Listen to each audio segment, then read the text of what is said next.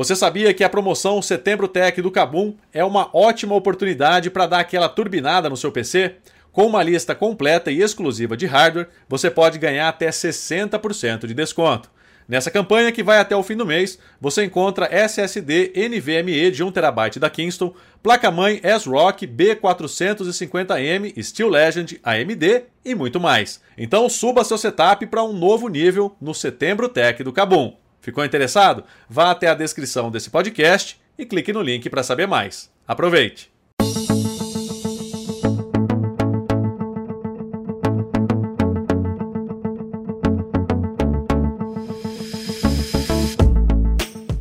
Pode entrar. Esse é o Porta 101, a sua porta de entrada para o universo da tecnologia. Eu sou a Jussabre e hoje estou com Alice Moté e Renan da Silva Dores para falar sobre a IFA 2023, uma das maiores feiras de tecnologia do mundo que aconteceu entre os dias 1 e 5 de setembro, lá em Berlim. O papo dessa semana é esse, vem com a gente.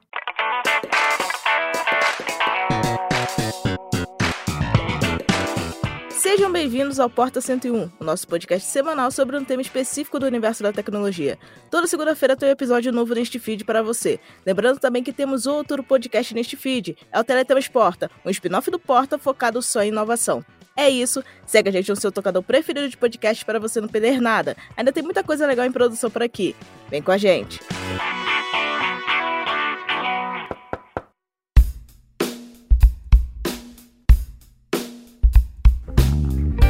Bom, para organizar um pouco mais esse tema, que temos bastante produtos e bastante tecnologias para falar, dividimos por categorias de marcas que vamos falando ao longo do podcast para ficar mais fácil de vocês entenderem todos os produtos que estão chegando por aí e alguns que podem até mesmo desembarcar aqui no Brasil.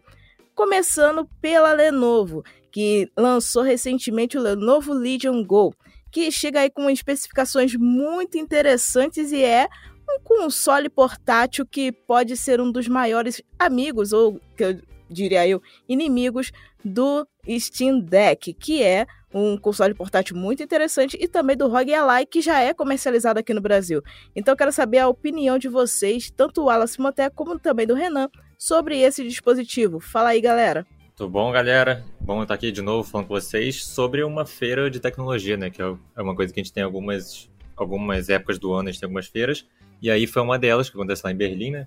A cada vez, esse ano teve bastante lançamento até. A gente tem visto alguns, algumas edições que não estão tão, é, cheias de novidades assim, mas esse ano foi bem legal. Especialmente a Lenovo, a TCL, para algumas coisas bacanas apresentadas. E no caso do Legion Go, é, eu acho que tem tudo ali para incomodar a Asus sim com, com o ROG Ally, porque chegou com especificações bem potentes, com o mesmo chip ali do ROG Ally mais potente, com o Xeon Extreme com a tela grande ali, maior do que os rivais e com taxa de atualização bem alta, com a bateria que promete durar legalzinho ali. Então acho que ele tem tudo para emplacar mesmo e, e, mostra que tem mais gente de olho nesse mercado de, de consoles portáteis, né? Que é coisa que até pouco tempo atrás estava bem sumido. Fala pessoal, tudo bem? Obrigado de novo é, pelo convite de estar aqui. É uma delícia falar de tecnologia. E eu sou meio suspeito para falar. Eu eu gosto muito desses, desses consoles, assim, portáteis. É, mas realmente eu achei fantástico o que a Lenovo apresentou com o Legion Go. A, a tela tem potencial para ser bastante flexível, assim, para você ajustar a resolução. Tem uma resolução alta, tem um tamanho mais, mais amplo, né? É, em proporção. Tem os controles destacáveis, que é quase um switch o processamento robusto, bastante memória, inclusive é, é, um conjunto de memória mais veloz do que os outros consoles portáteis que a gente tem no mercado agora. Tem potencial para dar bastante margem para a GPU trabalhar. Talvez a única fraqueza dele aí seja a bateria mesmo. Eu esperava que fosse um pouco maior, principalmente por causa do tamanho dele, é um, ele é um pouquinho maior do que o Steam Deck até. E a gente sabe que esses, esses consoles de mão não estão entregando uma autonomia muito boa. Mas, no geral, assim, ele, ele é bem legal. Até pelos recursos que ele tá trazendo. Uma coisa interessante que você falou foi do, dos controles destacáveis, né? Que é coisa que a gente não estava acostumado a ver nesse mercado. E, e pode trazer um diferencial bem grande para a Lenovo, porque dá mais margem para ela poder customizar o aparelho dela, né? Então, ela pode lançar controles novos, que aí você pega, só engata ali e show de bola. Pode lançar também a própria tela ali, ou, ou o módulo do, do console em si, com atualizações. Se você quiser lançar com hardware mais potente, mudando a tela, alguma outra coisa. E aí você só encaixa ali no, nos controles que você já tem. Tem várias coisas novas que ela pode aproveitar que as outras não vão conseguir seguir, né? Exatamente. E, inclusive, um, um, dos recursos mais malucos, assim, que eu achei, que eu vi sobre esses controles, antes até do, do lançamento, quando tinha vazado é, o material oficial, é que um desses controles vira uma espécie de mouse. Assim. Então você coloca numa base, ele parece um, um joystick, aquele de Atari grandão, e aí você mexe como se fosse um mouse mesmo. É, para facilitar o gameplay em, em, jogo de tiro, por exemplo, que é, um, é uma das reclamações de quem é, é, muito entusiasta de jogo de tiro é usar controle, né? Mas com esse, com esse recurso talvez atraia algum, algum ou outro entusiasta, né? E é muito maluco isso, né? É muito doido. É uma, uma ideia diferente que pode até ajudar outras empresas a entrar também nessa, nesse mercado, nessa aposta. Sim, eu vi que ele tem até o, o scroll né, do mouse para você poder ajustar, tipo, mira ou trocar de arma, alguma coisa assim durante o gameplay. Ele tem um scrollzinho ali que você vai estar tá jogando, você mexe, mexe no scroll e, e troca sua arma. É bem, bem interessante. Eu acho bem legal esse tipo de controle, porque, querendo ou não, a gente vê assim, console é, portátil, a gente já pensa que é algo um pouco mais, menos versátil, né?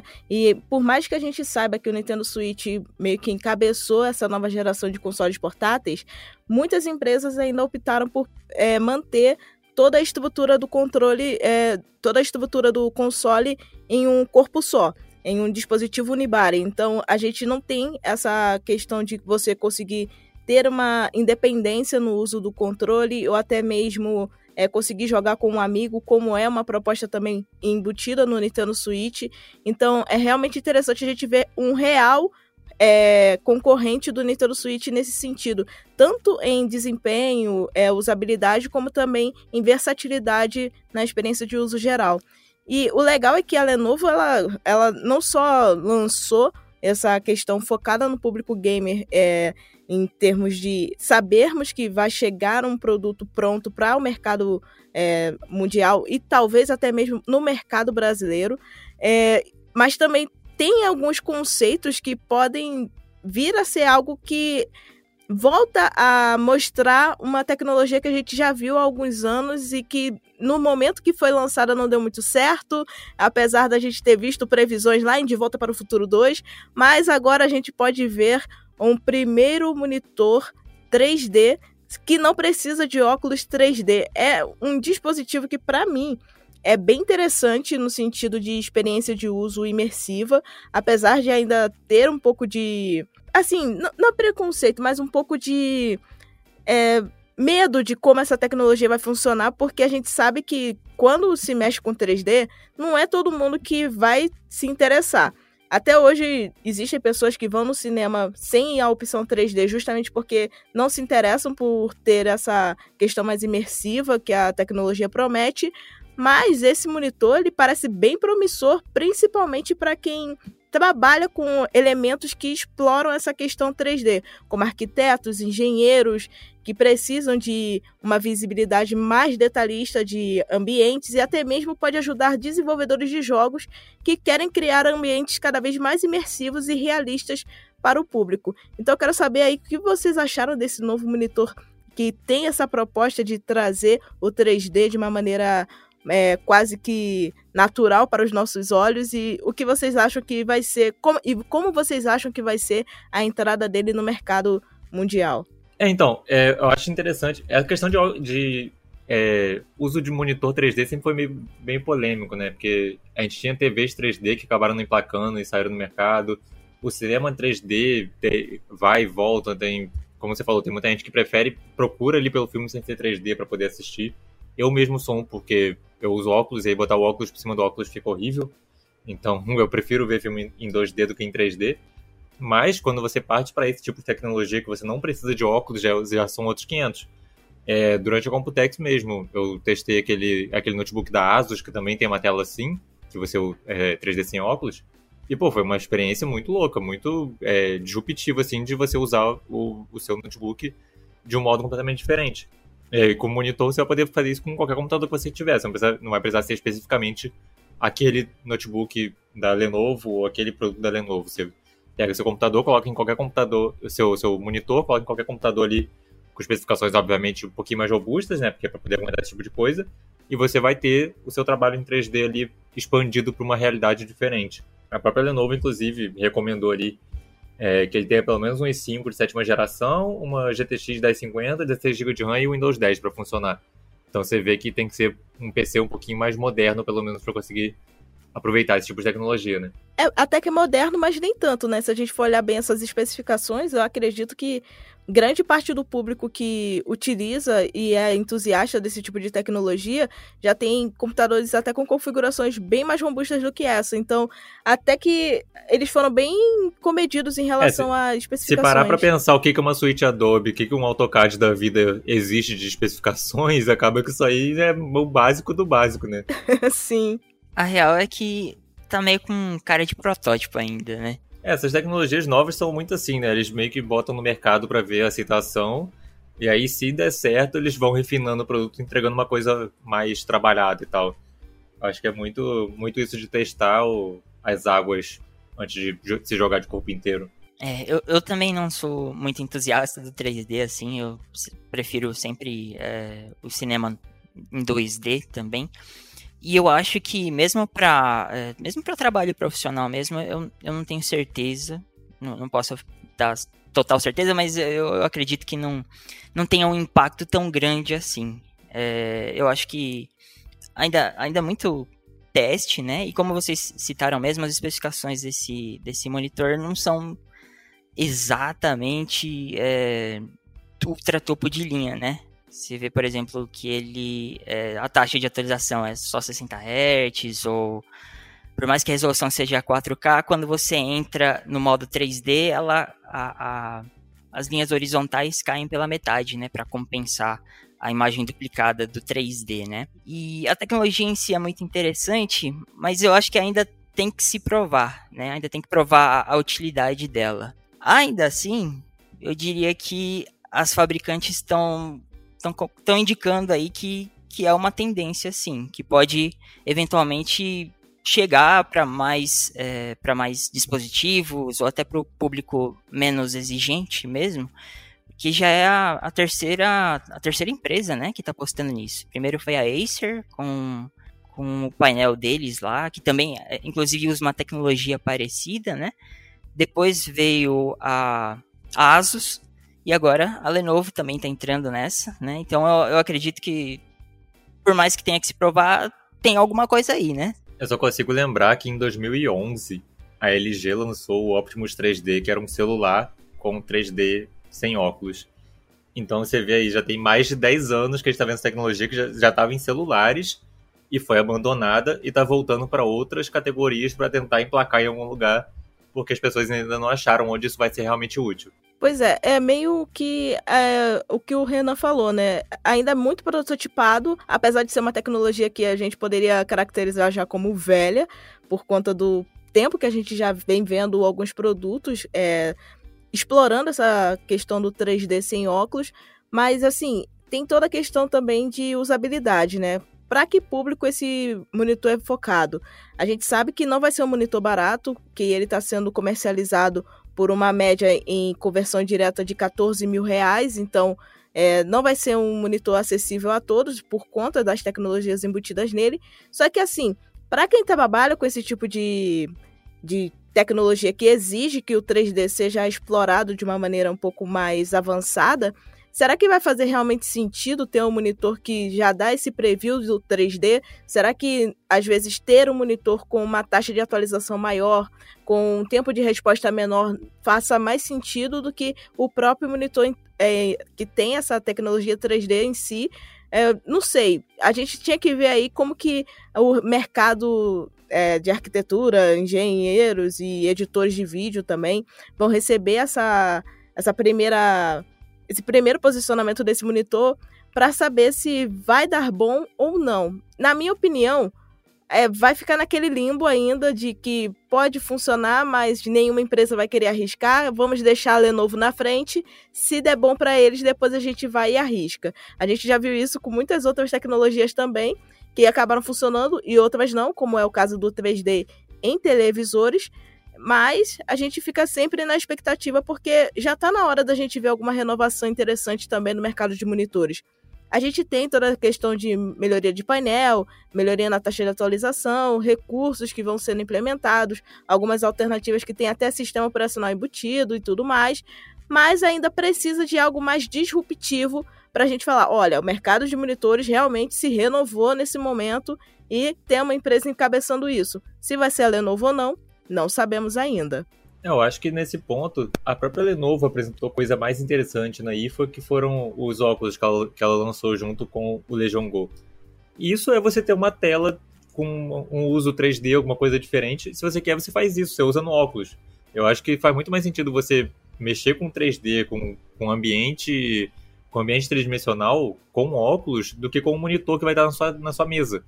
É, eu não consigo ver um, um monitor para uso em 3D usa um monitor normal e se quiser alguma coisa 3D, usa o óculos. Eu acho que faz mais sentido dividir assim. Exato, porque querendo ou não, a gente vê que são dois dispositivos com usos completamente diferentes, mas que se complementam num âmbito geral.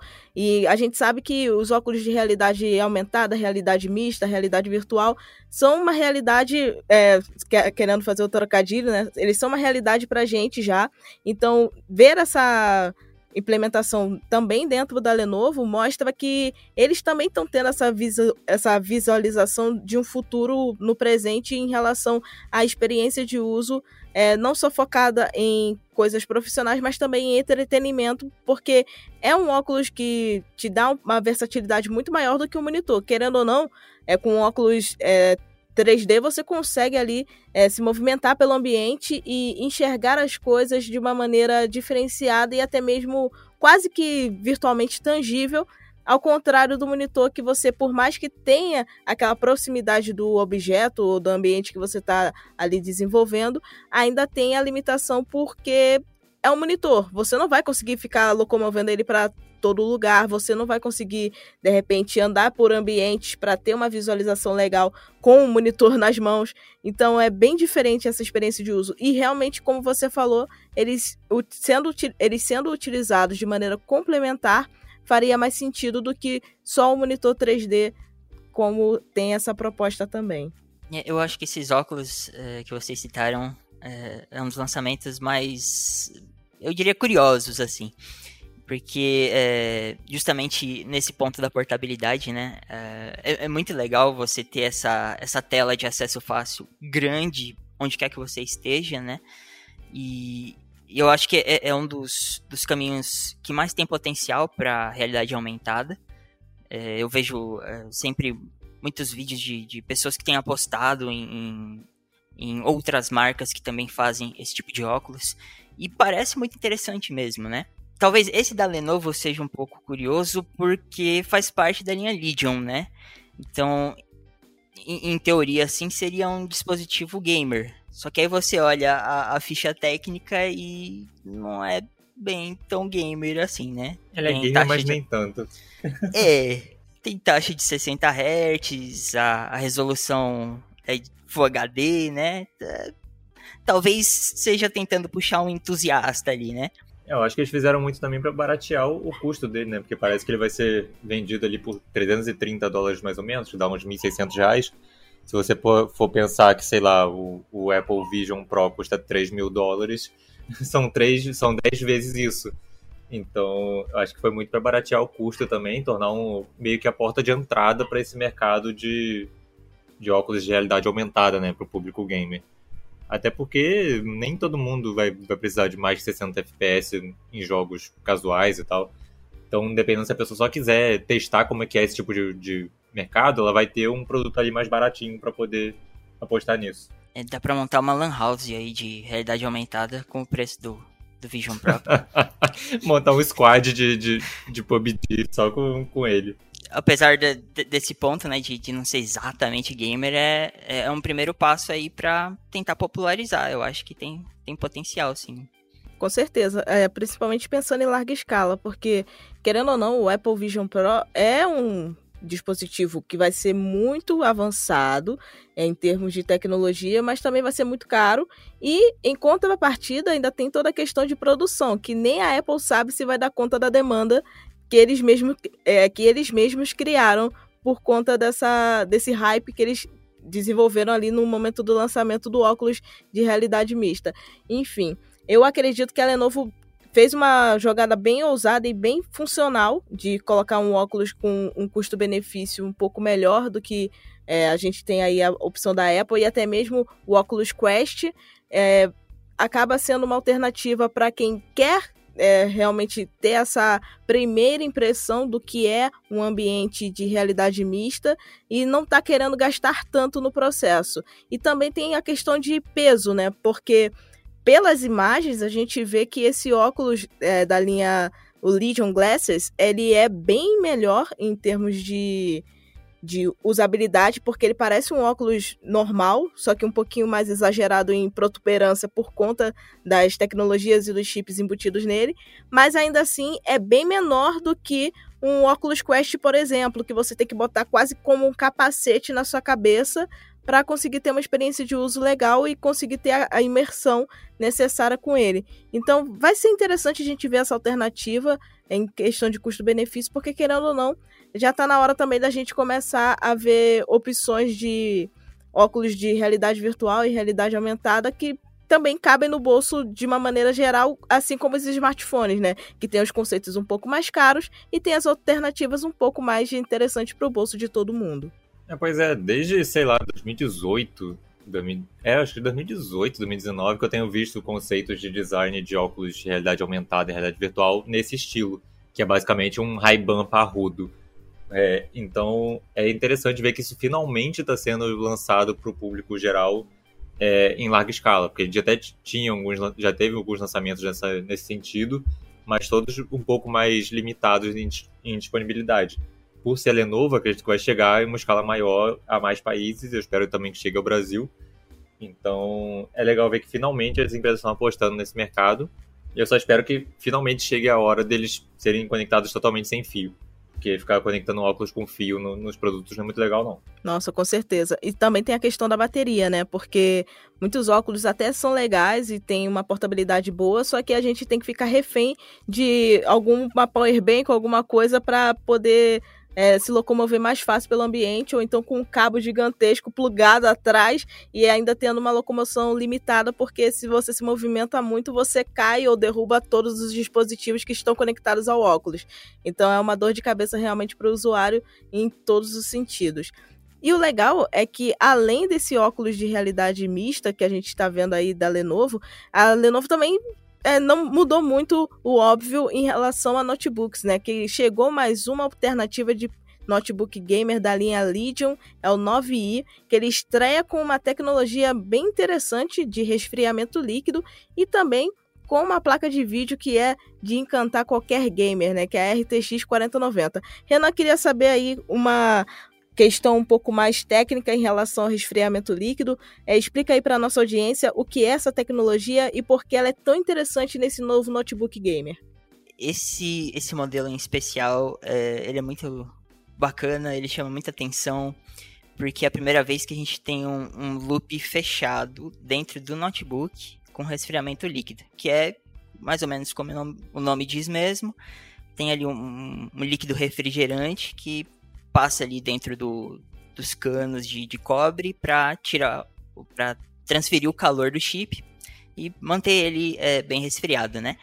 A gente já tinha alguns modelos de notebook de outras marcas é, que te, com refrigeração líquida, só que esse loop, né, esse, esse é, o trajeto do líquido sempre saía para fora do notebook, ia resfriar num radiador por fora e depois voltava.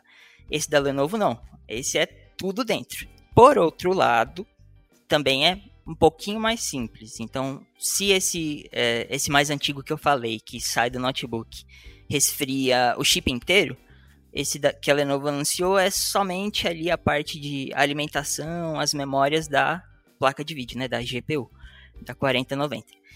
O que já, o que já ajuda bastante, né? É, porque não é só a refrigeração líquida, eles capricharam bastante ali no resfriamento. Ele é até mais, é, mais alongadinho ali, né? Tem bastante ventilação.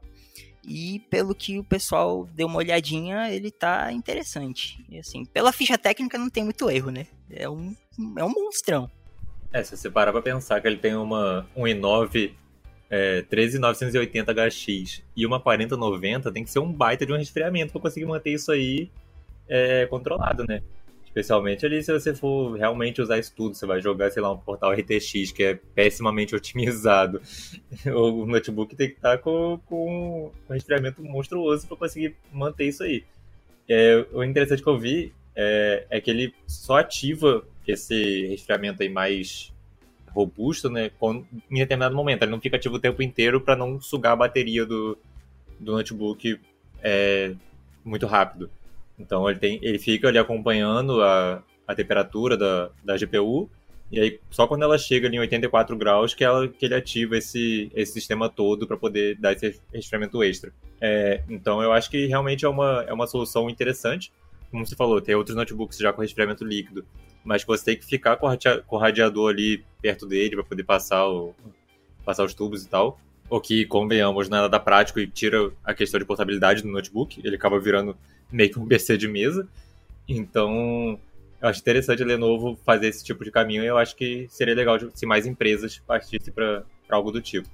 Eu acho que ele, ele fecha também um, um, uma temática que eu percebi assim da, da Lenovo em especial, que é eles lançando esses produtos meio, meio Halo, meio super premium assim, quase quase como conceitos mesmo, para que de repente no futuro a gente veja todas essas, todas essas tecnologias chegando a produtos mais mortais, assim, mais acessíveis, né? A própria é, o próprio resfriamento líquido, de repente, pode ter sido um teste ali para tentar aprimorar numa próxima geração, né? Muito bacana, muito legal.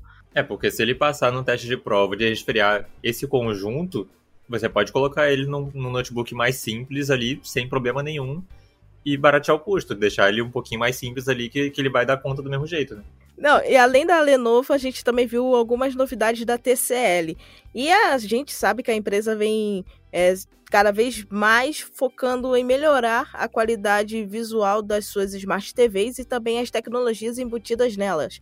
E agora a TCL está lançando Smart TVs com painel mini LED que acabam sendo concorrentes à altura da mini LED da Samsung. E temos alternativas de até 98 polegadas. Algum de vocês tem sala para uma TV desse tamanho? Se, se eu botar uma TV nessa sala, quem sai sou eu. o mais legal é que, assim, essa tecnologia, por mais que ela seja é, interessante por conta de toda a questão de ter o painel mini LED, ter a questão de ter maior nitidez e tudo mais, a gente sabe que tem também o conceito por trás dessa tecnologia, porque eu não sei o caso dessa TV da Lenovo se ela também tem a sua montagem em foco de blocos, assim como a gente viu as Smart TVs da Samsung e também da LG. É, como que está o processo de montagem dessas Smart TVs? A, a empresa deu algum detalhe em relação a isso? Ou só falou sobre a tecnologia e como que é o processo de desenvolvimento em termos de brilho, nitidez e tudo mais? É, o conceito do, da mini LED é um pouquinho diferente do, do micro LED, né? Que é o do Super TV de um milhão que que a Samsung lançou e que a LG lançou uma agora de um milhão e meio. Mas o, o que a TCL falou sobre, sobre ela durante a IFA, pelo menos, foi dar muito foco, especialmente no brilho, que ela tem um brilho monstruoso ali, que chega a 5 mil de, de pico. Pra você ter uma ideia, a TV da Samsung chega mais perto, chega ali em 2 mil. Então é, é, coisa, é coisa de louco. Aí, e com esse brilho você consegue fazer muita coisa. Você consegue jogar um HDR muito mais poderoso, você consegue jogar, é, controlar melhor ali as suas zonas. Você tem muita coisa ali que você consegue fazer com mini LED, que você chega essa TV mais próxima do OLED, que é o grande, a grande proposta, pelo menos por enquanto, enquanto não consegue popularizar o micro LED, né? E pelo que a TCL falou do, dessas TVs, especialmente ali da, da X955, que é a, o estado da arte, né, da, da TCL atualmente, que tem versão de 85 e 98 polegadas, é, é a TV que muita gente vai querer ter na sala, porque ela tá com uma tela incrível, com um design ali que, nossa senhora, e com um sistema de som muito robusto, que é, muita, que é uma coisa que muita gente às vezes deixa para trás, muita fabricante. Então ela tem um sistema de som ali com, com Dolby Atmos em 4.2.2 canais e 160 watts RMS. Isso para uma TV ali, para som embutido, é muita coisa. Então vai meio que você não precisa botar soundbar, já tem uma TV ali muito boa, com um som muito bom na sua sala. Sim, e a TCL ela vem trabalhando é, pelo menos do, desde que eu acompanho, desde o ano passado, com Smart TVs é, que trazem esses sistemas de som um pouco diferenciados. Eu me recordo que alguns modelos já passaram aqui pelo canal Tech que trazem é, um subwoofer que é embutido na Smart TV e dá aquela sensação de vibração que parece realmente que você tem uma soundbar complementando o seu setup de sala de estar. E no caso não é, é só a TV que ela tem as zonas de áudio totalmente divididas no no seu corpo para garantir que a distribuição do som vai ser uma coisa mais imersiva e vai melhorar a experiência de uso. E ter esse, essa potência de 160 watts realmente é algo muito inesperado porque é difícil a gente ver smart TVs com tanta potência de som. E por mais que as empresas tenham investido cada vez mais em termos de melhorias na tecnologia do painel, é, ainda deixam a desejar na parte de som e acabam fazendo com que a gente inevitavelmente compre é, não só a Smart TV, mas também a Soundbar para conseguir ter uma experiência um pouco mais avançada também, não só na parte de imagem, mas também na parte de áudio. É, é que nem você falou, Ju, é, é interessante a gente ver a, como a TCL tem, tem seguido uma postura um pouco agressiva, eu diria até, é, de, de forma positiva. Porque é, nesses últimos dois, três anos a gente viu a linha, principalmente mini LED deles mesmo, é, evoluir muito, né? A gente tem alguns modelos, acredito que não esses que a gente viu na IFA, mas é, eu sei que tem alguns modelos que tem até certificação IMAX. É, então tem todo um, um, capricho muito grande na, na, qualidade de imagem, na qualidade de som, é, que eles estão tentando chamar a atenção. E eu acho que eles estão conseguindo ali, se não necessariamente pegar a liderança, até porque a gente tem as TVs OLED ainda sendo muito, muito atraentes, mas pelo menos eles estão conseguindo se posicionar como um player, como uma empresa ali muito, muito presente, muito, muito forte como uma opção para outras marcas, né? É, eu acho que tudo começou lá atrás quando eles resolveram apostar de vez no, no Google TV, né, no Android TV como sistema operacional das TVs. Ali eles deram meio que uma guinada, reformularam o portfólio inteiro e começaram a lançar um monte de produto bem legal, especialmente ali depois que começou a vir os modelos com mini LED, né? Então, e é como a Ju falou, é interessante ver essa postura de você não não dar atenção só para a tela e também para o áudio, porque é, TV, é, cinema, séries, filmes, jogos é áudio e vídeo. E se você tiver um, uma tela muito boa e não tiver um som que acompanha isso, a sua experiência vai ficar muito prejudicada. E aí acaba que você tem que partir para comprar uma soundbar separada. É, vai mudar o layout da sua sala, porque a soundbar é um produto muito grande, na maioria das vezes. É, você vai ter que posicionar ela em algum lugar e ter a caixa de som que vai vir junto, o subwoofer, que você tem que botar em outro lugar também. Às vezes tem caixa adicional, lateral, que você tem que botar também. Então você tem que mexer em um posicionamento inteiro da sua sala com uma coisa que já poderia vir nativamente na TV, porque já é um produto muito caro. TV é um produto caro, especialmente essas TVs super premium, são produtos muito caros. Então eu acho que é muito interessante ver a TCL partindo para essa, essa coisa de abraçar mesmo o, o sistema de som e entregar uma experiência completa para a galera. Exatamente. E é engraçado que aqui no Canal Tech, enquanto eu estou gravando esse podcast, eu estou olhando para uma TV de 65 polegadas da TCL, que tem um sistema de som da Onkyo, que é uma referência em áudio em questão de experiência de uso imersiva e tudo mais. Então, eu sei exatamente o que esperar dessa TV mini LED, porque ela tá meio que prometendo algo que a gente já sabe que a TCL é capaz de fazer. Então, eu sei que assim, é uma TV que vai ter aí até opções de 98 polegadas, então não vai ser acessível para todos, mas a gente sabe que também vão ter modelos um pouco menores que vão garantir uma experiência de uso um pouco mais interessante para o público em geral, até porque é muito difícil hoje em dia a gente ter uma sala que comporte uma TV tão grande como a de 98 polegadas, mas a gente também pode ali ter uma experiência um pouco mais custo-benefício com uma TV de 55 ou 65 polegadas que já tem essa tecnologia embarcada. E essa questão da tecnologia de áudio, dessa, desse recurso de áudio, realmente é, faz todo sentido, porque, querendo ou não, por mais que às vezes a gente tenha espaço para soundbar e tudo mais na sala, é, tem toda a questão de preço e também de qualidade, porque existe também é, categorias de soundbars que fazem com que a gente tenha que gastar um pouco mais para ter um som realmente de qualidade e às vezes quando a gente soma esse valor da soundbar que tem uma maior qualidade e potência, com o valor que a gente já pagou na Smart TV, fica algo muito mais absurdo do que às vezes comprar uma Smart TV que tenha um som um pouco mais avançado, como é o caso dessa alternativa que a TCL apresentou, das alternativas que a TCL apresentou durante a IFA 2023, né? É, pois é, se você parar para olhar, além da, da X, X955, né, que é a super premium monstruosa que ela quer mostrar tudo que ela tem de melhor, ela teve também a C955, que foi que é um, um degrauzinho abaixo ali, que compete ali com, com, os modelos ainda premium, mas que não que são para pessoas é, normais, humanas comprarem. Então, e essa tem modelos ali a partir de 65 polegadas, que já são modelos já mais acessíveis, já que estão se popularizando bastante, até no Brasil, inclusive. Eu tenho visto muita gente já pegando em promoções esses modelos 65. Então, você vê que já tem ali um modelo um pouquinho mais baixo, que ainda tem um som ali de 2.2.2 com 120, 120 é, watts de potência. Então ainda é um, um, som muito potente. Ainda tem uma tela mini LED muito boa, que atinge é, até 2.000 nits de brilho ali, e tem 2.000 zonas de iluminação. Então ainda é um painel muito bom, ainda tem um sistema de som muito bom, tem um design ali bem bonito, e vai custar um pouco menos e vai ter mais opções de tamanho. Então você vê que a TCL está abrindo o leque dela, tá mostrando que ela realmente está aí para poder incomodar as outras empresas. Então, eu acho bem interessante ver o que, que, o que, que Samsung, LG, Philips, outras empresas aí grandes do ramo vão fazer para enfrentar a DCL, porque ela está vindo com fome e ela quer esse primeiro lugar. Então, e, e, é bom a gente ficar de olho também, é que, é, que a TCL também tem sido um pouco agressiva aqui no Brasil. Então, é bom é, acompanhar esses modelos que eles anunciaram aí na, na IFA, porque de repente a gente pode ver alguns desses, até os mais premium mesmo, vir para cá. É, seria bem interessante, né? Porque concorrência é sempre bom, ainda mais no mercado de TVs, que a gente teve player grande saindo do Brasil, né? Tipo a Sony. Então, quanto mais gente chegando e trazendo coisa boa pra gente, é melhor.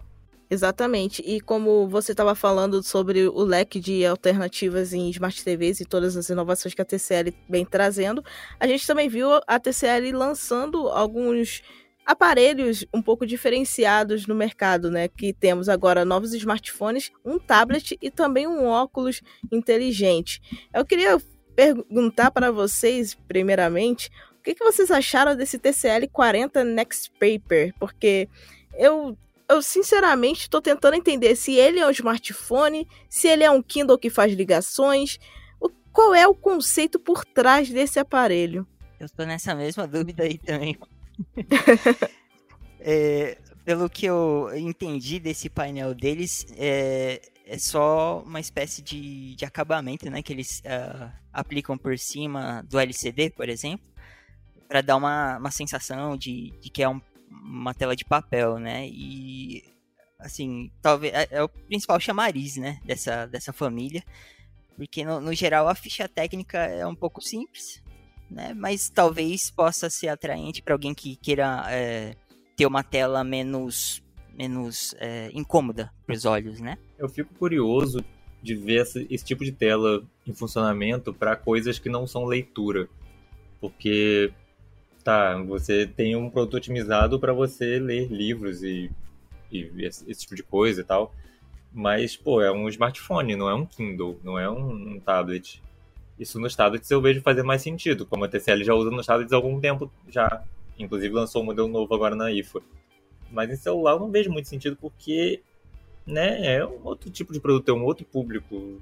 Eu, eu não vejo por que esse foco todo em você otimizar o, a, a forma de ler livros ou ler textos em geral no smartphone é, e abandonar outras coisas do produto e deixar o produto ali com uma ficha técnica bem mediana, com um preço que não condiz com isso. Então eu acho que faltou um pouquinho de equilíbrio aí.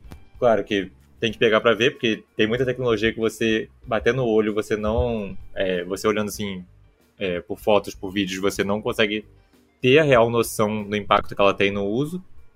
Mas no geral não fiquei muito, muito animado, não. É, eu também não empolguei muito, não. Eu acho que eu preferia que fosse uma tela um pouquinho mais simples, ou de repente um OLED mesmo. Que uh, ah, para smartphones eu, eu, imagino que esteja mais fácil agora, né? De, de implementar. E aí dá uma caprichadinha um pouco na, na ficha técnica, né? É, é engraçado, porque a, a, TCL é muito de vender telas para os outros, né? E eu lembro de ter mexido num produto uma vez, se não me engano era da Hisense, que é uma chinesa, que tinha uma tela nesse estilo, que era, era um, essa tela... Só que a dele era pior ainda, porque a dele era ink, não era nem essa tecnologia por cima da LCD. Era realmente um smartphone com tela ink. E, cara, era impraticável. Aí, o que, o que a empresa fez? Ela fez o celular com duas telas. Você tinha uma tela ink atrás e uma tela LCD normal na frente. Pô, pelo amor de Deus, não tem como não. Não, eu acho muito louco esse conceito de celular que tenta ser alguma coisa a mais do que o smartphone, porque é, cai muito naquele ditado, né? Quando você tenta fazer tudo, você não faz nada direito. E, assim, pelas especificações, a gente já sabe que não vai ser um celular topo de linha, porque ele tem aí o MediaTek Helio G88, que é um chipset que já é bem defasado no mercado, querendo ou não, e, assim, ele vai dar uma experiência muito básica ali, próxima talvez do Redmi 12C, que é um celular da Xiaomi que a galera já meio que conhece porque já tem um tempinho de mercado. Então você vai ter um celular bem básico com uma tela que imita um Kindle, mas ao mesmo tempo não é um Kindle. É, tem taxa de atualização de 90 Hz e tenta é, dar uma boa visualização para você fazer leituras e, e, ao mesmo tempo ter uma frequência maior para você querer que gosta de jogar e ao mesmo tempo ele, você não vai conseguir jogar direito porque o chipset é um pouco fraco para isso. Então é, é um pouco complicado entender qual vai ser o posicionamento desse smartphone no mercado, principalmente em, em uma questão de ele não ter um diferencial que faça sentido para garantir que a, o usuário vai realmente querer comprar ele, ao invés de buscar alternativas melhores, tanto em qualidade de tela, como também em quantidade de recursos. Afinal, é, comprar um Kindle sai muito mais barato do que comprar um smartphone que tenta ser um Kindle. Eu achei, eu achei engraçado que foram dois modelos, né? Foi o TCL40 e o TCL40 5G. Aí o 5G, pô, tem um chip melhorzinho, tem um Dimensity 6020 ali da MediaTek, é um chip mais legal. Tem uma câmera tripla de 50 megapixels e tal. A tela de resolução HD, tipo, o que, que você tá fazendo aqui, cara? Pelo amor de Deus, equilibra essas coisas direito. Aí a bateria tem 5.000 mAh, igual o do outro, tem 5.010, basicamente a mesma coisa, mas aí a recarga é mais lenta, cai, cai para 15 watts. Pô, gente, é, me ajuda a te ajudar. Pois é, tá meio difícil defender a TCL nessa questão dos smartphones mesmo. É, mas também lançaram o tablet, né, que é o TCL Tab 10 geração 2, que parece ser bem interessante de início quando a gente olha assim as especificações, porque ele é um tablet que tem aquela cara de básico, ele não tenta ser algo que vai além do, do básico, como é o caso desses celulares da TCL, mas ele também tem aí a questão de entregar uma tela de 10.3 polegadas, então, querendo ou não, acaba sendo bem legal para questão de visualização de conteúdo, né? Para quem quer estudar às vezes ou até mesmo trabalhar, o tablet com esse tamanho de tela já faz mais sentido, apesar do desempenho não ser dos melhores em comparação a algumas alternativas que a gente já tem aqui no mercado. E ele tem suporte a caneta Styles, então acaba sendo um bom competidor aí para o Redmi Pad SE, que é um tablet um pouco mais básico da, da Xiaomi, né? Da, da Redmi, mais Xiaomi, enfim. Então é bem interessante ver essa alternativa também, que pode chegar não só por aqui, mas no mercado global como um todo, né? É, eu acho que pelo preço dá para passar um, um pouco mais de pano para os tablets, sim. É, até é, a gente vê muita gente usando tablet. Tem uma parcela significativa do público que gosta de um tablet só para assistir mesmo, como você comentou, ou para estudar, e aí o impacto de, de alguns aspectos, como o processamento, não chega a ser tão grande assim. Apesar que eu gostaria também de ver ali um pouquinho mais de potência. Mas aí é coisa de entusiasta, né? É, então, esse, esse chip dele é o mesmo que tem no Galaxy Tab A7 Lite. É um chipzinho bem. Ele consegue dar conta de coisas bem básicas, mas assim, se você botar na mão do seu filho ele instalar 30 jogos, já acabou e o, o tablet vai ficar engasgando o tempo inteiro. Então, é, é, bem focar o que, que você quer fazer com ele, o seu, seu tipo de uso. Ele vai ter alguns usos legais, eu vi que ele tem a bateria ali é, que não é tão grande com tablet de 10 polegadas, mas que deve aguentar alguma coisinha. E, e tem suporte caneta estilos, que é uma coisa que a gente não costuma ver nesse, nessa categoria de modelo de entrada, né? Então eu acho que esse é um dos grandes diferenciais dele. Mas é aquilo, né? Um modelinho de entrada para você só ter um quebra-galho ali, pra dependendo se alguma coisa uma tela grande ou trabalhar rapidinho ali com alguma coisinha mais, mais pontual. Mas é isso, não tem muito o que tirar dele além disso. Pois é. E, gente, quando a gente fala de modelo de entrada, é porque o preço dele realmente é de um tablet bem básico, porque, de acordo com a notícia, ele tá com um preço estimado, é, em conversão direta, é claro, de 580 reais. Então, é realmente um modelo bem basiquinho e por isso que a gente está passando tanto pano, porque o preço dele realmente faz sentido para o que ele entrega. Então, é um tablet que realmente pode ser interessante caso ele chegue aqui no mercado brasileiro por um preço realmente competitivo e pode ser uma alternativa aí para quem quer só o básico e quer utilizar aí no dia a dia.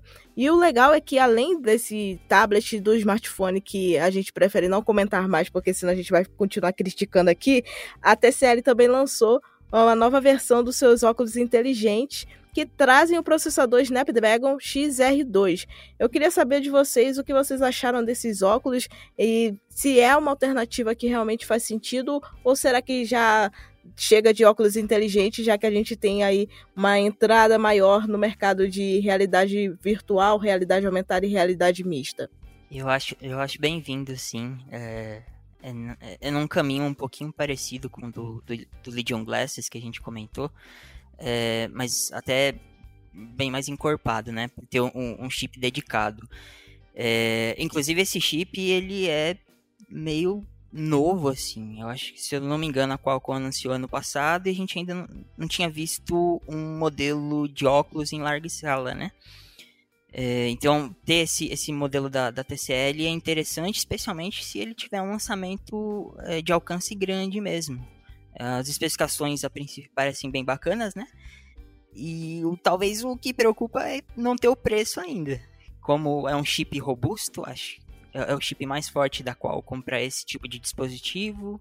Tem a, as telas que são é, tela micro LED de mil nits, então é, são telas bem encorpadas. Então talvez o que preocupe seja o preço. É, com certeza. E sem contar que, querendo ou não, quando a gente vê esse tipo de óculos, ele já é um óculos que parece realmente o que o, o Wallace falou mais cedo, né? Que é um Ray-Ban um pouco mais robusto, mas na verdade ele acaba sendo um pouco mais conceitual do que um óculos é, que a gente viu lá, o Legion Glasses, porque ele tem aquele formatão de óculos normal mesmo. Então, quando a gente vê na foto o modelo vestindo esses óculos, a gente percebe que dá para disfarçar que ele seja um óculos inteligente no dia a dia.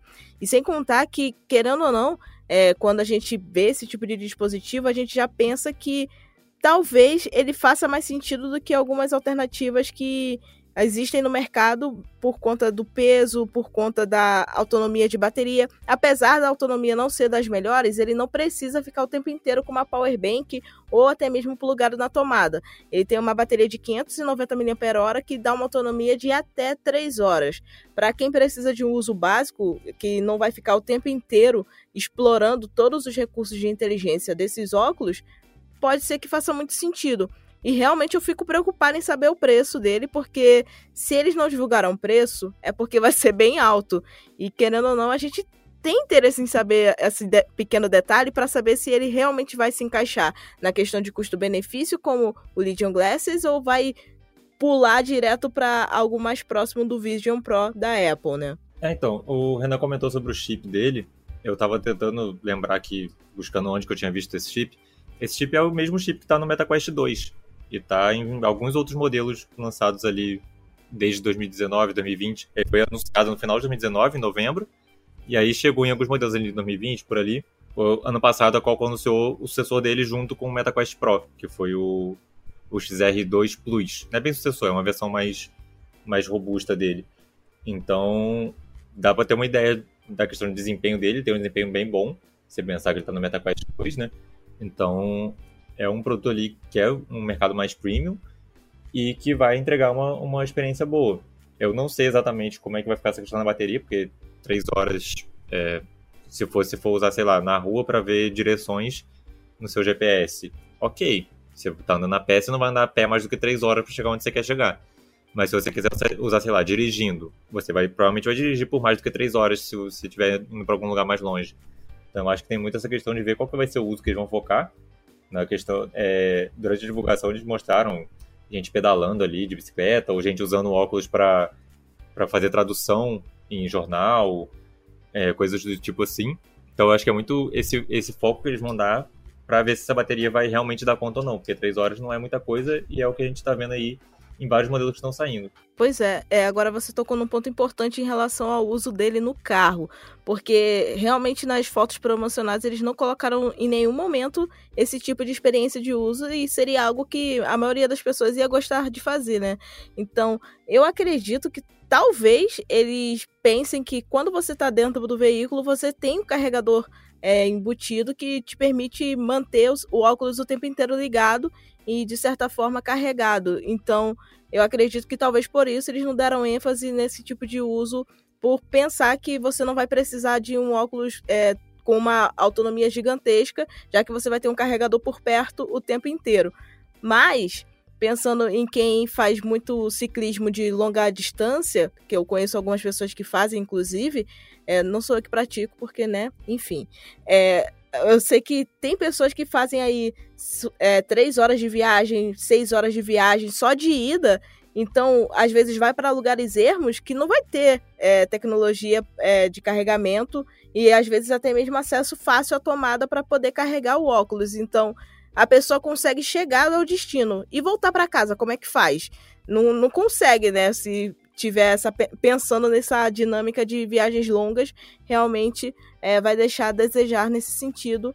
Mas para passeios curtos e para recursos um pouco mais pontuais, como tradução e tudo mais, talvez esse óculos seja um dispositivo que vai criar um diferencial interessante dentro do mercado, né?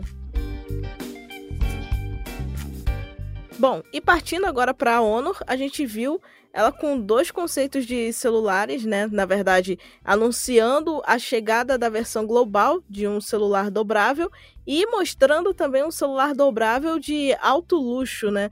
Como é o caso do Honor V Purse, que é o, como o nome já diz, purse em inglês é bolsa. É um celular dobrável que se transforma numa bolsa. E está sendo cada vez mais comum a gente ver os celulares dobráveis sendo não só acessórios de alto luxo ou acessórios premium, mas também em questão de moda, né? Então, as empresas estão cada vez mais colocando os celulares dobráveis como um acessório complementar ao seu estilo. E eu queria saber se vocês topariam usar esse celular bolsinha da Honor. Eu acho por estilo. Eu tô esperando uma versão po pochete. Acho bacana.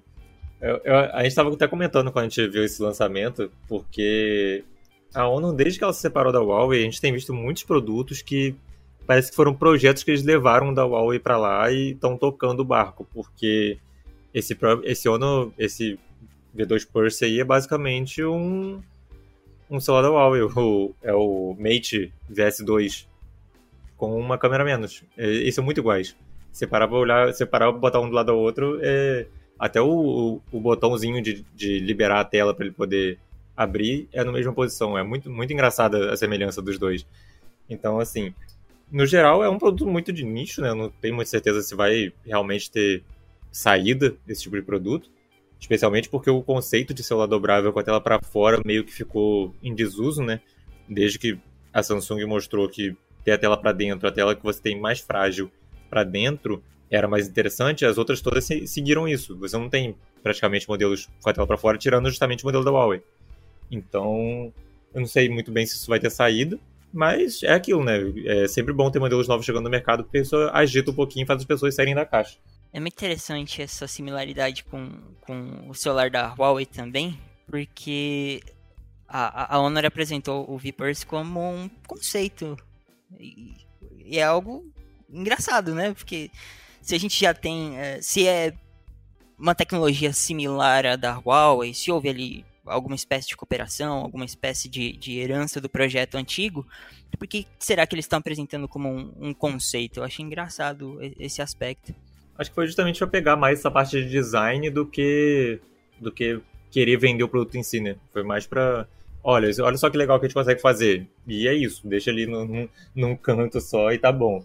É, pois é, sem contar que, assim, a gente sabe que a Honor não vai querer investir tão alto em divulgação de um conceito, porque ele vai é, talvez ter um público interessante por conta da questão do luxo, né, que por ele ter, ser meio que dourado acaba chamando a atenção de quem gosta de produtos com essa coloração, é, principalmente aquelas pessoas que gostam daqueles é, iPhone caviar e tudo mais, mas enfim, é, é um, um, dispositivo que pode ser interessante, mas só vai realmente fazer sentido para os moradores de Dubai. Para o resto do planeta, talvez faça mais sentido o Honor Magic V2, que vai ganhar sua versão global. Finalmente, afinal, a gente já tem aí um dispositivo que é mais parecido com o dobrável da Samsung, né? Porque ele tem aquele, entre muitas aspas, aspecto fold, né? Porque é o dobrável que tem uma tela externa aproveitável e também tem uma tela interna bem ampla e ele tem é, configurações de um celular topo de linha, que é o Snapdragon 8 geração 2, é, tem 16 GB de memória RAM e tem a tela OLED, que é a tela externa OLED, então a tela interna também é OLED, mas a tela externa sendo OLED é bem interessante porque normalmente tem empresas que colocam o painel de uma tecnologia na parte externa e de outra um pouco mais avançada na interna. Já a Honor colocou todos todas as telas do celular são OLED e é isso. E a gente tem aí 7.92 polegadas na tela interna, então é um aproveitamento bem interessante. E ele já vem com a canetinha para você conseguir é, utilizar a canetinha touch. É, não, não dá, é, não dá para não comparar com a S Pen, que a gente só consegue comprar a parte quando tem uma capinha. Mas, enfim, é um celular bem legal que finalmente vai ter uma versão global. Então, para quem gosta de fazer importações, apesar, apesar dos pesares em relação às importações atualmente, o Honor Magic V2 pode ser uma alternativa bem legal. Eu, eu, queria saber muito do Wallace, que é um cara que utiliza muitos dobráveis da linha Fold. O que você acha que tem de diferencial no Honor Magic V2 que talvez faça com que ele seja um competidor à altura ou até mesmo acima do Fold? É, então, primeiro que eu gostei que parece que a Honor é a única empresa que está realmente interessada em competir com a Samsung no mercado de dobráveis em formato Fold a nível global. Você vê as outras chinesas todas só lançam seus aparelhos na China. Você pega a Vivo, você pega a Oppo, você pega a Xiaomi. É, a disponibilidade deles fora da China é ou é inexistente ou é muito limitada. Então é bom ver finalmente o modelo dobrável para competir com o Galaxy Z Fold é, fora da China, porque a Samsung estava muito confortável. Você vê o Z Fold 3, Z Fold 4, Z Fold 5 é, é, é, é até sacanagem. Não tem muita diferença de um para o outro. São aparelhos muito, muito iguais. Então, você ter o Magic V2 ali, que já chegou como o aparelho dobrável mais fino do mundo, o aparelho dobrável mais leve do mundo, é, tem câmeras muito boas ali, tem dois, dois sensores de 50 megapixels e um sensor telefoto ali de 20 megapixels, também é bem, bem competente. Ele tem uma bateria que recarrega muito rápido e que é maior do que a do, do, do Fold da Samsung, que é uma bateria de 5000 que recarrega 66 watts. Então, assim, em especificações, ele tem basicamente tudo que o Fold 5 não tem. Ele é realmente o modelo dobrável atualmente a ser batido. A única coisa que faltava nele era justamente o, IP, o IPX8, que é o que poucas empresas estão fazendo em dobráveis até agora, né?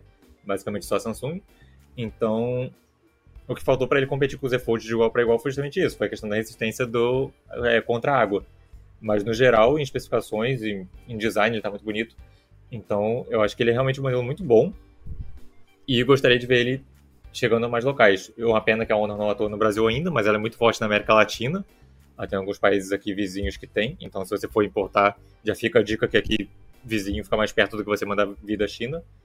Mas no geral é mais ver o software mesmo, porque é o que aconteceu com muitos outros dobráveis, que vieram com conjuntos muito bons, mas chegava na hora do software a Samsung nada de braçada. É, ela tem o modo DeX, ela tem é, otimizações ali de uso com a tela aberta que nenhuma outra chega perto. Então eu acho que é mais ver como é que está o software dele, especialmente nessa versão global, que muitas vezes acaba ficando meio que para trás da versão chinesa. Então é ver como é que está o software que, no geral, pelo menos em conjunto dele, não deixa a desejar não. Na minha opinião, eu acho que a Honor é a que está mais avançada em hardware, assim, para celular dobrável, até contando a Samsung mesmo.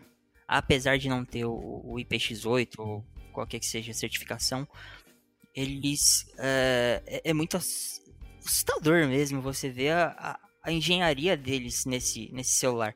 Ele tem 9,9 milímetros, é, é quase a espessura de alguns celulares gamers, sabe?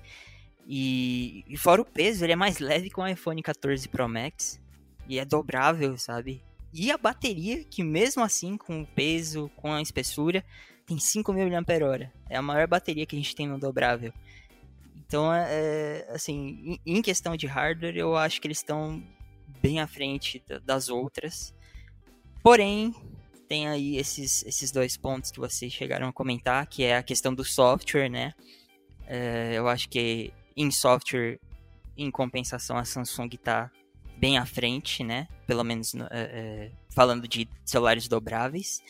E disponibilidade. A gente, eles estão falando de, de ser um lançamento global, mas a gente não tem data ainda, a gente não tem um preço definitivo e a gente sabe que não é todo mercado que vai receber. O Brasil, por exemplo, quase, é, certamente não, não vai receber. Então, é um competidor novo para o Galaxy Z Fold, mas que ainda não está ameaçando o Z Fold de verdade, porque não é, é, não é verdadeiramente global assim, né? É, é, um alcance maior que de outras marcas chinesas, mas ainda não é totalmente global, né? Exatamente. E isso até mesmo acaba criando uma pontinha de tristeza nos usuários que gostam de celulares chineses, é, de marcas chinesas, mas que estão esperando um novo conceito de dobrável grande, é, no caso que se transforma em tablet como o Fold, aqui no Brasil e tá demorando para chegar uma alternativa a ele por aqui. Porque querendo ou não, a gente já tem uma alternativa ao Flip com o Razer 40 Ultra, mas uma alternativa ao Fold ainda é algo que está meio que nebuloso no mercado e a Honor não vem aqui para o Brasil, então fica um pouco difícil da gente ter expectativas positivas em relação à experiência de uso desse produto por aqui, apesar de a gente saber que existem alternativas de como a gente pode ter acesso a esse aparelho, mas aí é uma questão que vai depender muito da ousadia financeira de cada um.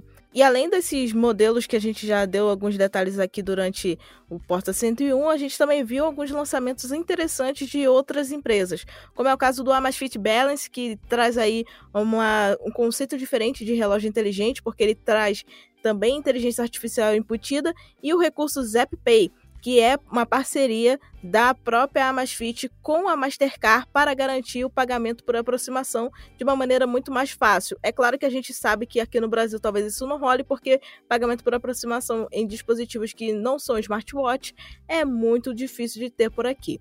E também a gente viu a Tecno lançando aí um celular com uma tela enrolável que querendo ou não, acaba sendo um destaque não só por ser enrolável, porque esse conceito já é antigo, mas por ser uma tela enrolável de 2 segundos. A maioria dos celulares enroláveis demora ali seus 5, 10 segundos para finalizar o processo e a, o destaque desse aparelho da Tecno é justamente o fato dele ser enrola rapidamente enrolável. E eu queria saber a opinião de vocês em relação a esse aparelho. É, o que vocês acham que realmente faz sentido o celular ser enrolável e ter como destaque justamente a velocidade desse enrolamento? Ele é interessante, assim, ainda é cara de conceito, né? É, mas pode ser uma alternativa legal para smartphone dobrável.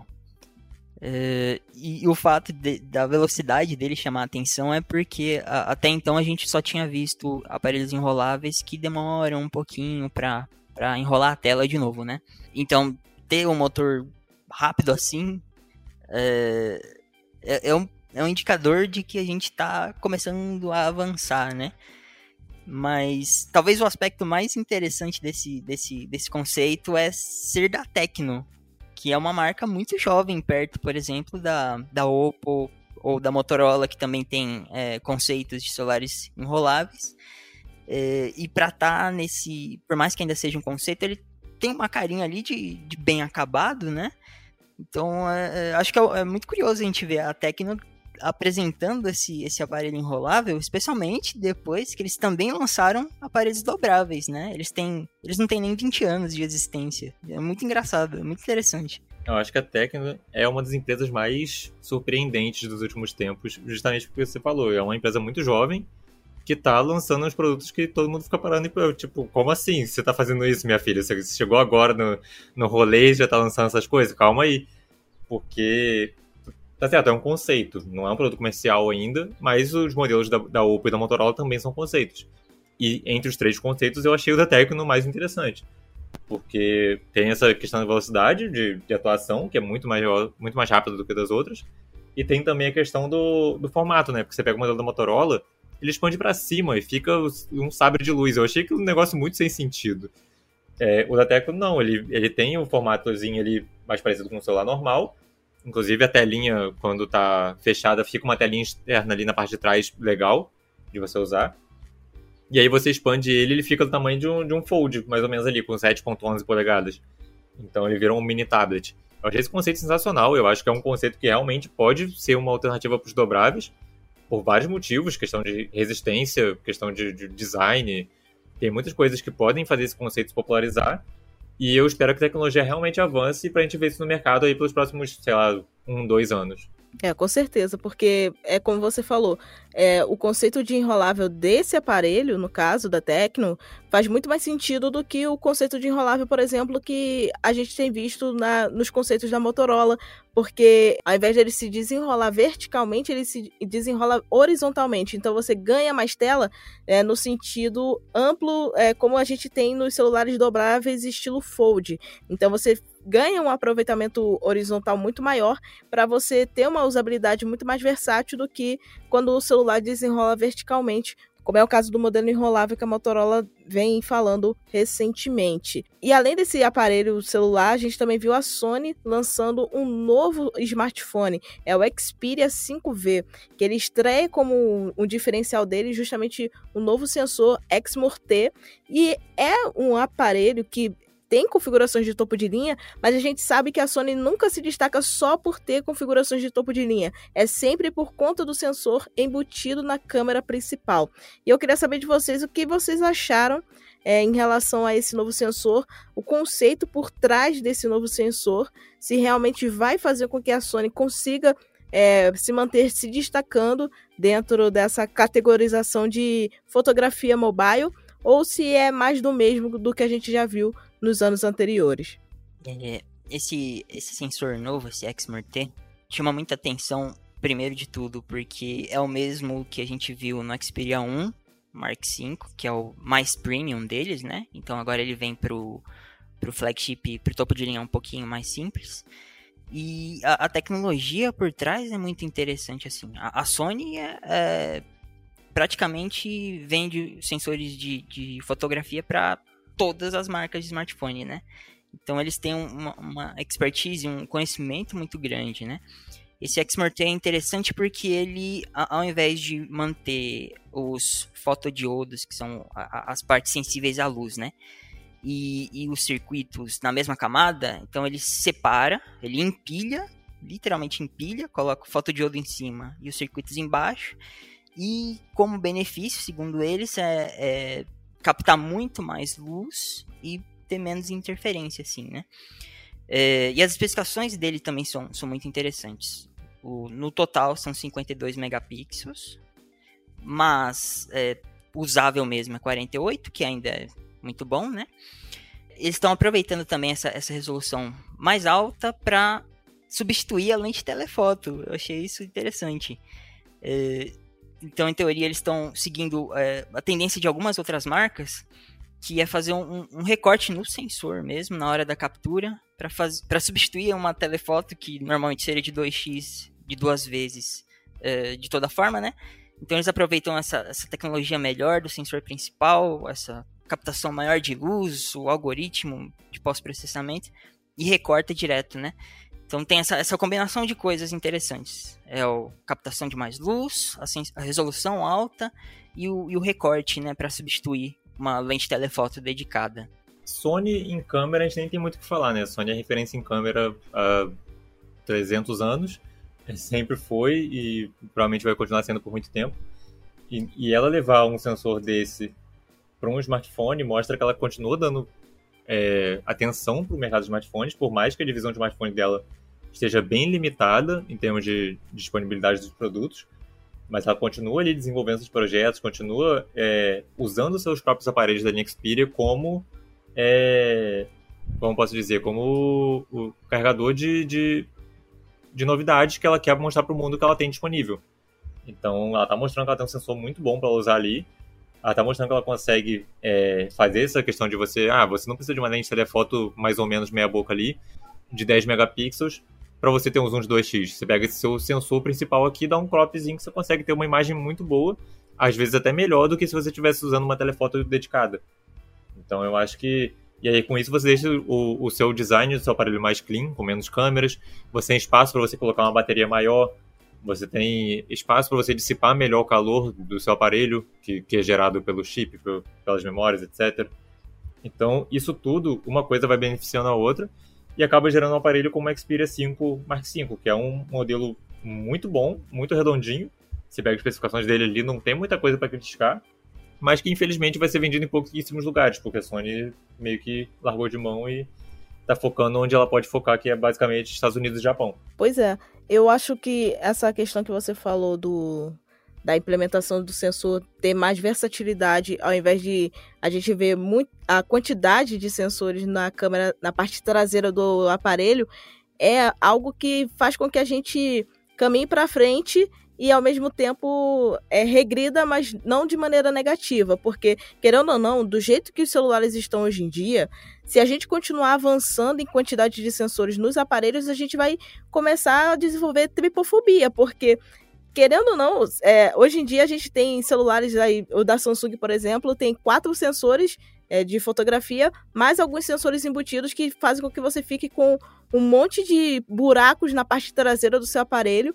E esse novo aparelho da Sony justamente vai na mão oposta, né? Porque ele já traz uma questão de você ter é, mais opções de fotografia, você ter mais opções de recursos fotográficos no mesmo sensor, você vai ter menos lentes no corpo do aparelho e vai ter um design muito mais bonito, que é algo que a Sony também sempre se destacou, porque o design dos seus aparelhos realmente é sempre mais interessante, é, tirando algumas opções que eles falharam no processo, mas no geral é sempre mais interessante do que muitos modelos topos de linha que a gente vê altamente populares no mercado brasileiro, né? E esse Xperia 5 em especial, ele tá com uma opção em azul tão bonitinha. Eu fiquei tão triste que não vem pro Brasil, né? Infelizmente. É, é, é muito. É muito. Talvez a palavra, não sei se é decepcionante, que a gente tenha eles tão limitados assim a poucos mercados. Porque eu, eu vejo esse Xperia 5 como um, um competidor muito forte pro, pro Zenfone 10, por exemplo, ou até pro Galaxy S23 mesmo, que ele tá muito bem redondinho mesmo, assim. Snapdragon 8 Gen 2, tem bastante memória, tem uma tela OLED, tem essas as câmeras que é, são muito flexíveis, né? E com a qualidade da Sony. Então, é, é meio triste a gente ver ele tão limitado assim. Pois é, né? São alguns lamentos que a gente tem que são inevitáveis em relação às escolhas de cada fabricante em relação ao mercado mobile como um todo. Mas o que nos resta é saber o que esperar daqui para frente em relação a lançamentos e talvez, quem sabe, um dia a Sony volte a olhar para o Brasil como um mercado promissor para os seus smartphones, né? Mas antes da gente finalizar o porta, eu queria perguntar para vocês qual foi o maior destaque da IFA em 2023, na opinião de cada um? Começando pelo Renan, fala aí. Ah, eu vou, vou dar aquela de suspeito de novo. suspeito por falar isso, mas eu vou dar o destaque pro Legion Go. Eu acho que é o dos lançamentos, acho que é o mais palpável, até pra gente mesmo, aqui no Brasil, porque a, a Lenovo chegou a comentar com, com o canal Tech, né, que é, eles têm a pretensão de trazer para cá o Legion Go. É, é, é, o lançamento que está mais é, palpável mesmo da gente ver que é um produto final. E é, um, é um sinal, assim, de, de que esse segmento de, de console portátil, PC, Windows, tem ali um, um, caminho para abrir pra gente. Mostra como o poder de processamento dos, dos chips menores, assim, de, de notebook, de, de, de tablet, tá, tá crescendo muito. E abre porta aí, quem sabe a gente não vê uma, futuramente, assim, uma Alienware, por exemplo, também investindo nesse segmento de, de PC portátil, até porque eles já tinham um, um, um conceito desse uns anos atrás, eu não sei o que, que, aconteceu, infelizmente, mas é para mim o destaque é o Legion Go, que ele tá bem redondinho e tem um potencial aí de, de, de, de ser um produto muito chamativo. Eu vou na mesma empresa, mas em outro produto da Lenovo, que eu não, não pelo produto em si, que seriam os Legion Glasses, né, os óculos da Lenovo, mas pelo justamente pela mesma coisa que o Renan falou, de, de ser um produto novo num nicho que ainda está engatinhando e ainda não conseguiu engrenar. Eu, eu espero que ele seja o produto que vai ajudar a popularizar esse segmento, espero que ele chegue no Brasil e espero que seja a porta de entrada para fazer não só a Lenovo, mas outras empresas investirem nesse mercado de óculos para realidade virtual, realidade aumentada, mas nesse formato aí, que é esse formato mais compacto, mais parecido com o óculos é, normal mesmo, que eu acho que isso tem um potencial gigantesco, especialmente para entretenimento e para jogos, que consumo de mídia com realidade virtual é uma coisa de outro mundo que eu acho que todo mundo tinha que experimentar pelo menos uma vez na vida. Pois é, é, eu vou dar minha opinião também e vou acabar concordando com o Renan em relação a lançamentos, porque realmente o Legion Go foi, além de ser um dispositivo que vai possivelmente ser mais tangível para o mercado brasileiro, tem toda a questão de realmente ser um PC portátil que traz diferenciais realmente relevantes, porque querendo ou não, é, quando a gente vê um conceito de console portátil, quando ele tem essa questão de trazer um sistema embutido e trazer recursos que vão além da experiência gamer, é, faz com que a gente fique interessado em experimentar isso na prática. Então, eu realmente estou bem curiosa e bem empolgada desde que eu vi o, o, anúncio do Legion Go. E eu espero realmente que a Lenovo se empenhe em trazer esse produto aqui para o Brasil, porque a gente está precisando de um outro concorrente aqui, porque a gente tem Nintendo Switch, a gente tem o ROG Ally, só que o Steam Deck nunca chegou oficialmente aqui no Brasil, então a gente vai ter aí uma terceira via através do Legion Go, né? E agora eu também queria saber é, a opinião de vocês sobre a IFA é, em, questão de comportamento de feira, se ela é uma, é uma. Porque ela é uma feira que acontece na Alemanha e mesmo assim ela tem o conceito de trazer é, recursos focados não só no mercado alemão ou no mercado europeu, mas também no mercado global. E muita gente às vezes olha para a IFA e pensa: ah, é uma feira somente europeia. É, o Alice, que já teve algumas vezes em feiras de tecnologia, incluindo a IFA, é, diz para a gente aí o que você acha. A IFA é realmente uma feira mais europeia do que global ou ela consegue é, ser uma feira global dentro da Europa? É, infelizmente a IFA é a única figurinha que falta no, no meu álbum de feiras para cobrir. Inclusive, fiquei chateado de não poder ter ido esse ano, mas quem sabe ano que vem rola. Mas é, é aquilo, né? Tem muitos produtos ali que vão chegar a nível global, sim, como é, o próprio Legion Go que vocês falaram, é, outros produtos da, da Lenovo também, da TCL, devem chegar a nível global. Mas é, acho que em relação, se você comparar, por exemplo, com a MWC, ela é muito mais focada no público europeu em si, ou no público ocidental, eu diria assim. Porque a MWC tem uma avalanche de, de produtos de empresas chinesas é, acontecendo o tempo inteiro. E aí a gente vê isso um pouco mais restrito, a gente vê mais empresas globais atuando ali. Por mais que a gente ainda tenha empresas chinesas que lançam coisas ali, são mais empresas focadas no Ocidente, que vão lançar nos Estados Unidos, vão lançar na Europa. Então eu acho que é, é um público um pouquinho diferente do que você tem na MWC e na CS, que são feiras mais focadas no mundo inteiro e com uma participação asiática muito maior. É, ainda nessa questão do conceito de feira, a gente sabe que hoje em dia as feiras estão cada vez mais vazias em, é, em relação à participação de empresas grandes, né? Tanto é que se a gente for olhar na IFA, a gente não viu nada de Samsung, Xiaomi, Realme, nem Motorola. É, foi algo é, muito mais focado em empresas que têm uma atuação global mais também é, focando mais em empresas é, pontuais, apesar da Motorola estar meio que em teoria presente lá por conta da Lenovo, é, produtos da Motorola em si não foram mostrados durante o evento. E também a, a IFA a gente sabe que tem a questão de ser em um país um pouco mais afastado é, do eixo Estados Unidos, que normalmente a galera gosta de ir e tem até uma frequência maior de eventos, é, talvez isso também impacte negativamente na ascensão do público e das próprias empresas. É, no caso, como o Wallace fala mais sobre essa questão de feira, porque ele participa mais desses momentos presencialmente, eu queria saber a opinião dele, mas também depois a opinião do Renan em relação a essa tendência que a gente tem visto no mercado de as feiras estarem cada vez mais vazias ou serem é, eventos pontuais em relação a lançamentos que as empresas fazem fora desses grandes eventos. É, realmente vai chegar um momento onde essas feiras vão ser extintas ou a gente está ainda naquele momento pós-pandemia que as empresas ainda estão botando o pé no freio para depois engrenar de vez e conseguir é, voltar a focar nesses eventos maiores e estar com estandes nessas feiras, como é o caso da IFA. É, então, é, se você parar para olhar, acho que quanto maior a empresa, quanto mais é, impacto ela quer ter no lançamento dela, mais ela vai focar em fazer esse lançamento individualmente no evento só dela. Que é o caso você vê da Apple, que não participa de feira nenhuma. É, a Samsung, que tem esses eventos Unpacked fora das grandes feiras. Ela até chegou já a fazer na MWC já algumas vezes, mas de 2020 para cá é, ela mudou. Então, 2000, é 2020, 2020, não, 2019, desde 2019 que ela fez a, a, o Unpacked separado já. Então, acho que isso é meio que uma tendência do, de, do quão impactante ela quer que seja aquele lançamento. Se você lançar na feira, você tem que dividir a atenção com milhares de outras empresas que estão ali lançando coisas ao mesmo tempo também. Você, você fala mais da IFA, você fala mais da CES, você fala mais da MWC, do que você fala dos lançamentos lá dentro, é, individualmente. Então eu acho que tem muito disso, de ver qual, qual o impacto que ela quer ter. E aí por isso que você vê, é, a Samsung, ela tem stand na, na IFA. Mas o que ela lançou na IFA? Ela lançou a máquina de lavar.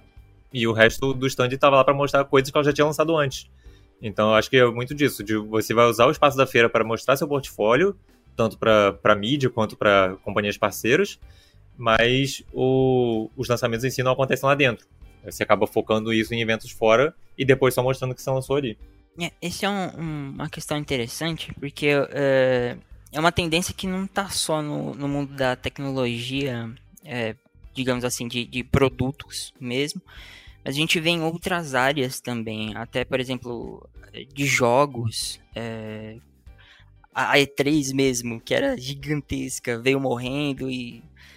Podemos dizer que foi substituída, mas é, tem essa, essa sensação de que realmente essas feiras unificadas têm esvaziado um pouco mesmo. E eu acredito que seja tanto esse ponto que o Wallace levantou de que é, as companhias têm preferido ter os próprios eventos, desenvolver os próprios eventos, porque elas estão totalmente no controle de data, de, de lugar, de logística, de custo, mas também eu, eu, acredito que seja um pouquinho da. De, ainda seja um pouco efeito da, da pandemia, querendo ou não, ela aqui de novo, né? Mas é porque a gente passou ali dois, três anos em isolamento, uh, e essas as empresas de todos os segmentos precisaram se adaptar, né? Elas não podiam parar o ciclo de lançamento delas, então elas, elas se adaptaram de alguma forma, seja fazendo evento virtual, seja fazendo um evento mais limitado. Então eu acredito que isso tem impactado um pouco na estratégia delas também. E aí tem, tem sido tem, que a gente vê agora, né? Exatamente. E querendo ou não, a gente sabe que estar em uma feira não é só você pegar, montar um stand e botar os seus produtos lá. Exige um investimento tanto de infraestrutura, é, é, alocação de pessoal e até mesmo de alocação de produtos para estarem disponíveis por lá, né? Então tudo isso demanda às vezes um investimento que sai mais alto do que é, fazer um evento à parte dessas feiras grandes e ter mais destaque para os lançamentos dos seus produtos, como o próprio Wallace falou. E bom, esse foi o nosso Porta 101 desta semana. Obrigado ao Wallace pela companhia, também ao Renan e também aos ouvintes que estão sempre aí nos escutando toda segunda-feira. Mais uma vez, lembro a vocês que nós começamos o assunto por aqui, mas é legal quando vocês trazem novos tópicos para a gente levar mais assunto aos nossos próximos episódios. Então, Mande sua mensagem para podcast.canaltech.com.br. Lembrando que esse podcast é feito por uma equipe super dedicada. Quem produz e roteiriza é o Wallace Moté, a edição é de Vitinha Zuvarim, a apresentação é minha, Ju Cyber, a revisão de áudio é do Gabriel Rime, a trilha sonora é uma produção de Guilherme Zomer e as capas são artes lindas feitas por Rafael Damini. Um abraço e até segunda-feira que vem. Tchau, tchau!